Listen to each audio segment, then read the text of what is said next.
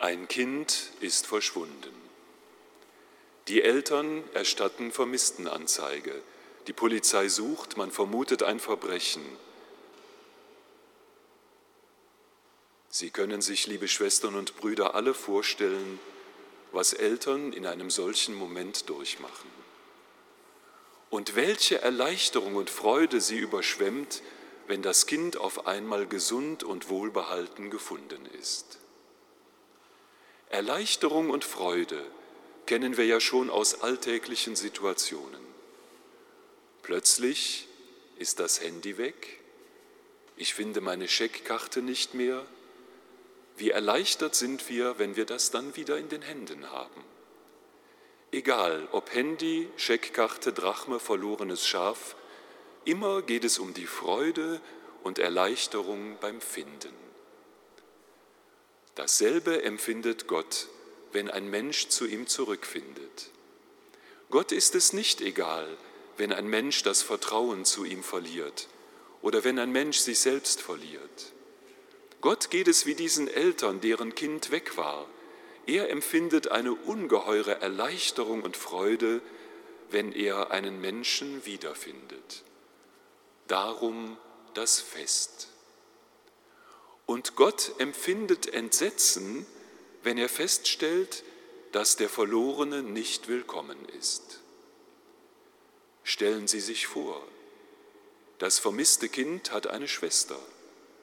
Als die Polizei das Kind endlich wiederbringt, ist ihr einziger Kommentar, was will der denn bei uns? Der war doch weg.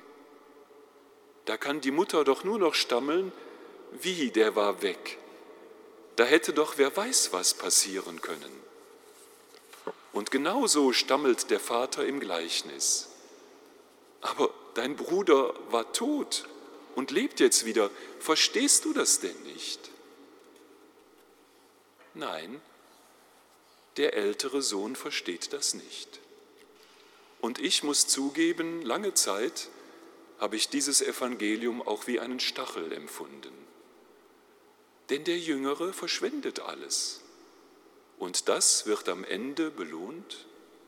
Und der Ältere, der soll so tun, als wäre alles in Ordnung. Ist er nicht zu Recht enttäuscht? Ich war immer der Brave, ein ordentlicher, fleißiger Mensch. Ich habe immer versucht, für andere da zu sein.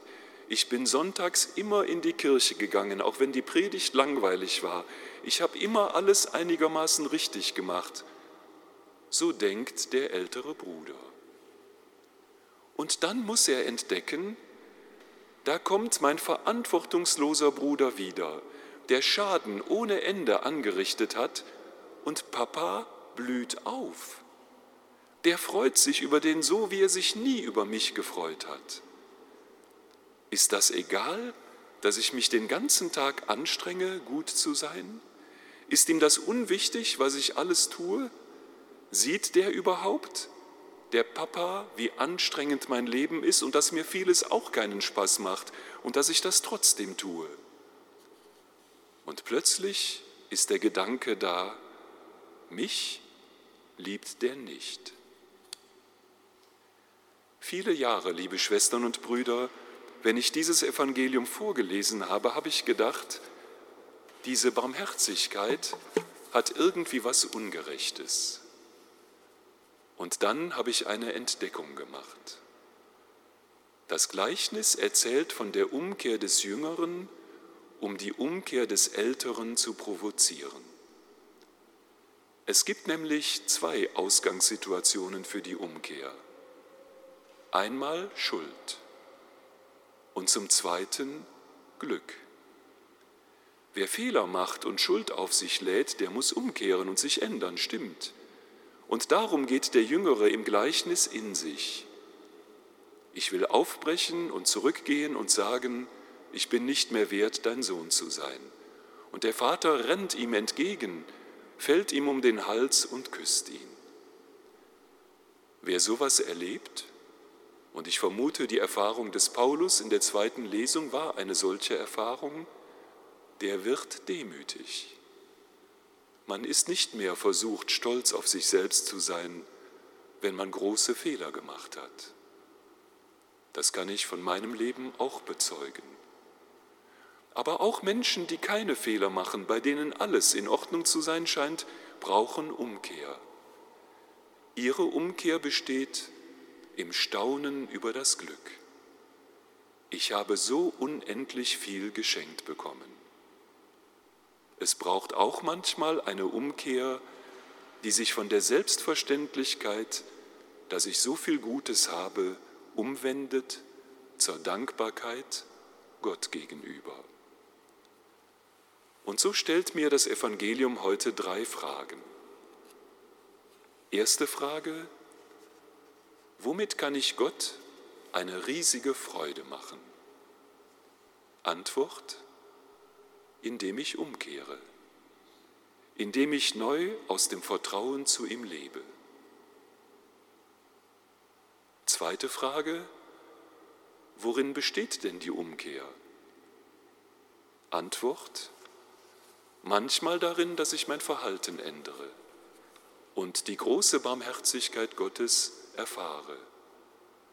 Manchmal darin, dass ich das Gelungene und Schöne in meinem Leben nicht mehr als Selbstverständlichkeit annehme, sondern Gott dafür danke. Dritte Frage, und das ist die entscheidende, wie offen sind meine Arme und Herzen für jemand, der zurückkommen will?